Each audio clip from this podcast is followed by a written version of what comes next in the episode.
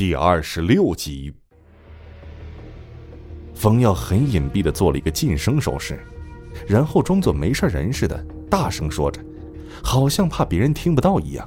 没错，也就是说给那个人听的。雨嫣、燕子，你们俩也都饿了吧？这都快中午了，我们下去吃点东西吧。莫雨嫣和燕子倒是很想潇洒的配合一下。可是，对于这种看不到的危险，心中还是怕怕的。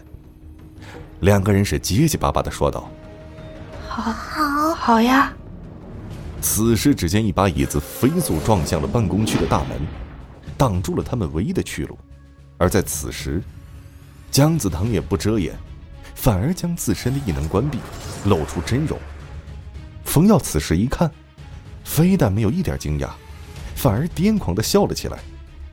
笑的是前仰后合，直拍大腿。而在这个时候，不光是莫雨言和燕子，就连姜子腾也被冯耀莫名其妙的大笑搞得摸不着头脑。其实他们哪儿知道，冯耀这是用了自己多年以来在社会上摸爬滚打的经验。如果遇到两个人对峙的情况，实力悬殊，就需要有不下于对方的气势。当然，适当制造一点儿。让人琢磨不透的举动，也会让这场对峙有一些变数。而果真，姜子腾是实在受不了冯耀这种莫名其妙的笑声，大声说道：“臭小子，你搞什么名堂？哦，还有，你小子是不是异能者？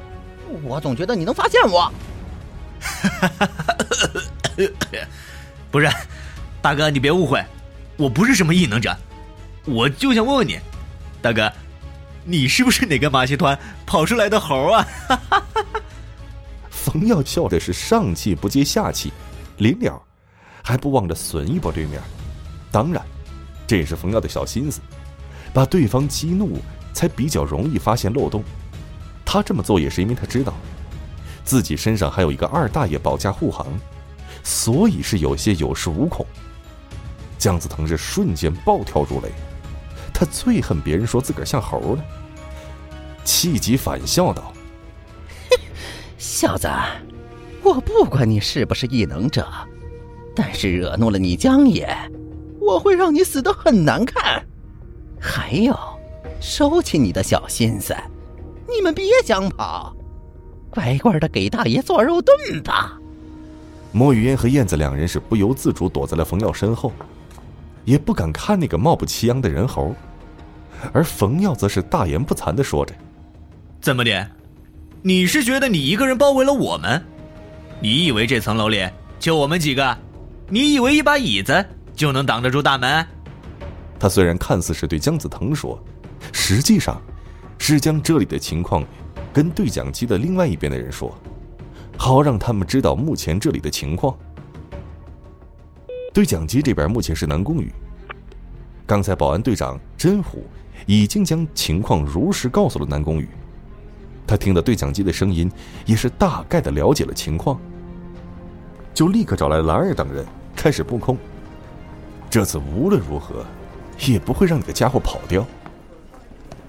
他们将大楼内的人员都撤离到了安全位置，至于理由嘛，是防火演习。这种演习每年都会搞几次，人们都是习以为常，所以并没有造成多大的影响。南宫羽将大多数人布置到与十二层相接的十一层和十三层，也避免那个家伙开启隐身之后趁乱逃跑。这边是有序的布控着，冯耀那边可是没有那么好过。姜子腾双手叉腰来回踱步，他现在知道事情的严重性了。猛地止住脚步，阴森的笑了笑，对冯耀说道：“嘿嘿，我感觉我需要的肉盾不用太多，一个就够。你们现在有三个人，也就是说有两个是多余的。小子，你说是不是啊？”冯耀是一脸失望，对姜子腾说：“大哥。”虽然说你长得像猴，可是怎么连猴的智商都不如呢？如果只留一个的话，你认为你能挡住来自四面八方的攻击？出来混麻烦带点脑子好吗？姜子腾的脸被气得煞白。小子，我跟你再说一次，别叫我猴，听清楚，老子叫姜子腾。还有，如果你真想死，我不介意现在就让你归西，即便你是个不错的肉盾。凤瑶掏掏耳朵，你说什么？你叫哪腾？腾哥，好名字呀，符合你的气质。姜子腾是实在受不了这个人喋喋不休了，脚下微动，上去就想给冯耀一个耳光。冯耀见姜子腾动了，虽说早已有了心理准备，但心中还是对于小腾腾的攻击是吃惊不已。速度好快，好在我对周围的灵气感触已经有了一些认识，这才险险的躲过去。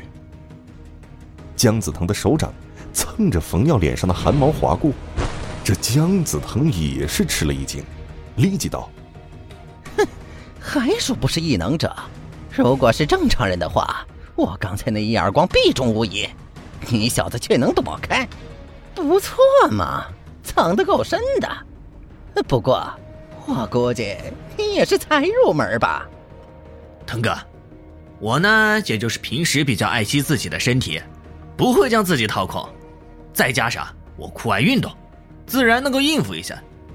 不过倒是你，看样子年纪应该不大吧？怎么的，身体被掏空了？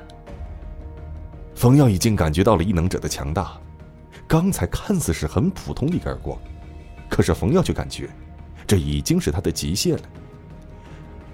但嘴上却依然是不依不饶的讽刺着姜子腾。姜子腾此时好像已经没有那么生气，反而变得很冷静。这对于冯耀他们来说，可并不是一个好现象。姜子腾微微一笑：“小子，我发现你的手段一般，可是这嘴皮子倒是很不错呢。而你一而再、再而三激怒我，是想着我自乱阵脚吧？你小子要是不死，我觉得就太对不住你了。”本节目由 FaceLive 声势工作室倾情打造，FaceLive 声势工作室声势最擅长，祝您声名千里扬。